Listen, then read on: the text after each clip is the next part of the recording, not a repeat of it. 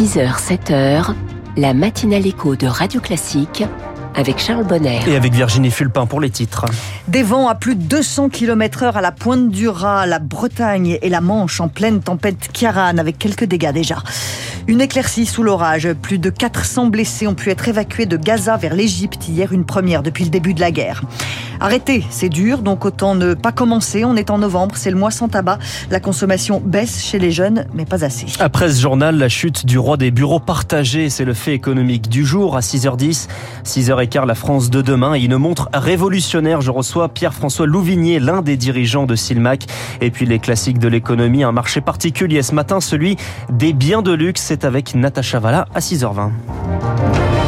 Virginie Fulpin, la tempête Kiaran souffle sur le nord-ouest du pays. Cette nuit, on a enregistré une rafale à 207 km heure à la pointe du Raz dans le Finistère. De nombreux records absolus ont déjà été battus. 193 km heure à Plougonvelin dans le Finistère Sud, 156 km heure à Brest, 148 km heure à Lorient dans le Morbihan. Et déjà, euh, quelques dégâts à signaler, Loïs Weiss. Des dégâts et un blessé léger à signaler dans le département du Finistère. Il a été pris en charge hier soir après un accident de la route provoqué par une chute d'arbres à Plouéderne. Des chutes d'arbres qui ont d'ailleurs endommagé plusieurs lignes électriques dans le département. Certains axes de circulation sont fermés et des coupures électriques ont été signalées dans le secteur de Concarneau. Dans le Morbihan, la préfecture dénombre quant à elle une centaine d'arbres qui sont déjà tombés sur la voie publique. La toiture d'un restaurant s'est effondrée à Arzon. À Vannes, on a vu une autre toiture se fracasser contre des voitures stationnées en contrebas. Pas de victimes à déplorer à ce stade, mais plus de 1000 appels depuis hier soir, 200 interventions des sapeurs-pompiers dans le département cette nuit. En ce qui concerne l'évolution de la tempête, ce matin, les images satellites montrent que la tempête Kiaran remonte progressivement vers l'Angleterre. Le département de la Manche, également placé en vigilance rouge, est de plus en plus touché par les rafales de vent. Merci Héloïse. Il y a donc des coupures de courant depuis hier soir euh, en Bretagne et toute la nuit. Les gestionnaires euh, du réseau électrique sont évidemment en alerte tout le monde est sur le pont, Lucie de Pressoir. Depuis hier soir, déjà 3000 agents Enedis sont en alerte en Bretagne, Normandie et Pays de la Loire. Les effectifs habituels renforcés par des équipes venues d'autres régions. Côté matériel, 300 groupes électrogènes ont été préparés pour assurer la maintenance des lignes électriques et selon les dégâts, le gestionnaire pourrait dépêcher des moyens supplémentaires. RTE en revanche n'a pas prévu de renforcement spécifique, mais depuis la tempête de 1999, 200 personnes sont astreintes 24 heures sur 24 et en cas de besoin, des groupes d'intervention prioritaires peuvent se rendre sur place rapidement grâce à leurs hélicoptères. Dans ces centres de contrôle, RTE pourra effectuer une partie des manœuvres à distance SNCF Réseau, de son côté, va devoir mener des opérations de reconnaissance sur ces voies pour assurer la reprise du trafic des trains. Avec leur tronçonneuse, les agents pourront ensuite retirer les arbres tombés et des opérations de pompage pourront être nécessaires en cas d'inondation. Les transports vont être affectés euh, toute la journée par cette euh, tempête Kiaran. La circulation des poids lourds est interdite en Bretagne. Les aéroports de Brest et de Quimper sont fermés. Il n'y a pas de TGV entre Paris et Le Mans et entre Paris et Nantes, en plus de l'interruption euh, des TER dans les régions concernées.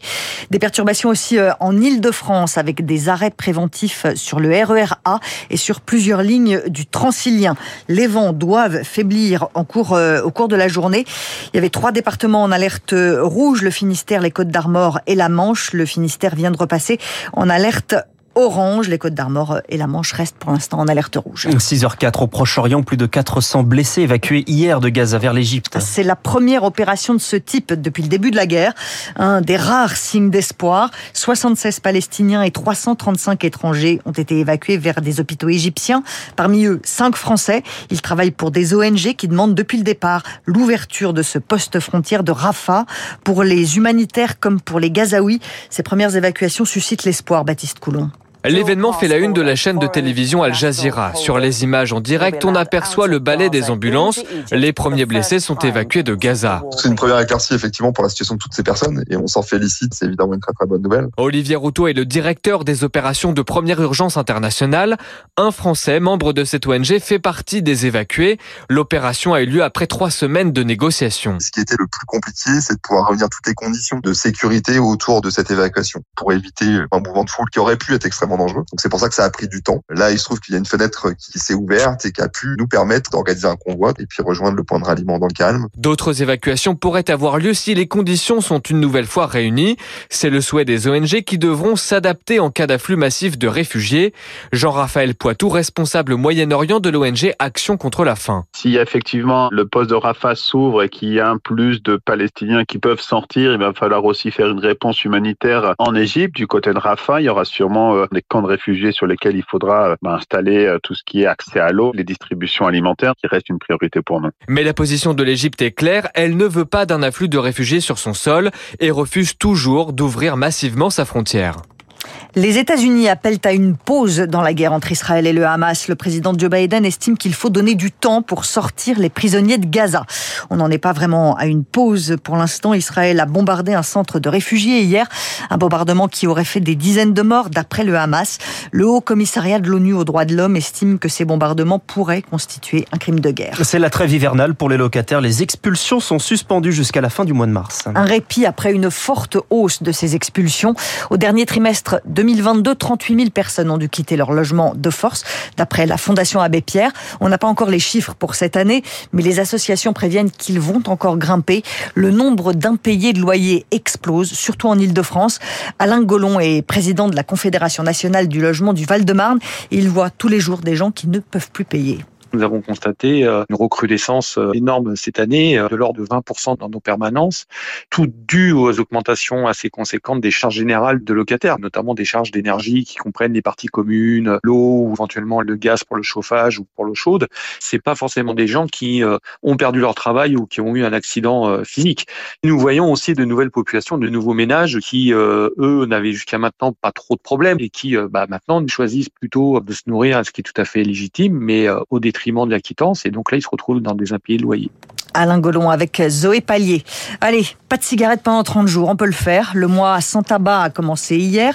75 000 personnes meurent tous les ans en France à cause de la cigarette. C'est difficile d'arrêter. Alors il vaut mieux ne pas commencer. Rémi Fister, où en est-on de la consommation du tabac chez les jeunes? 15% des jeunes de 17 ans fument quotidiennement. C'est trois fois moins qu'il y a 20 ans, selon le professeur Daniel Thomas.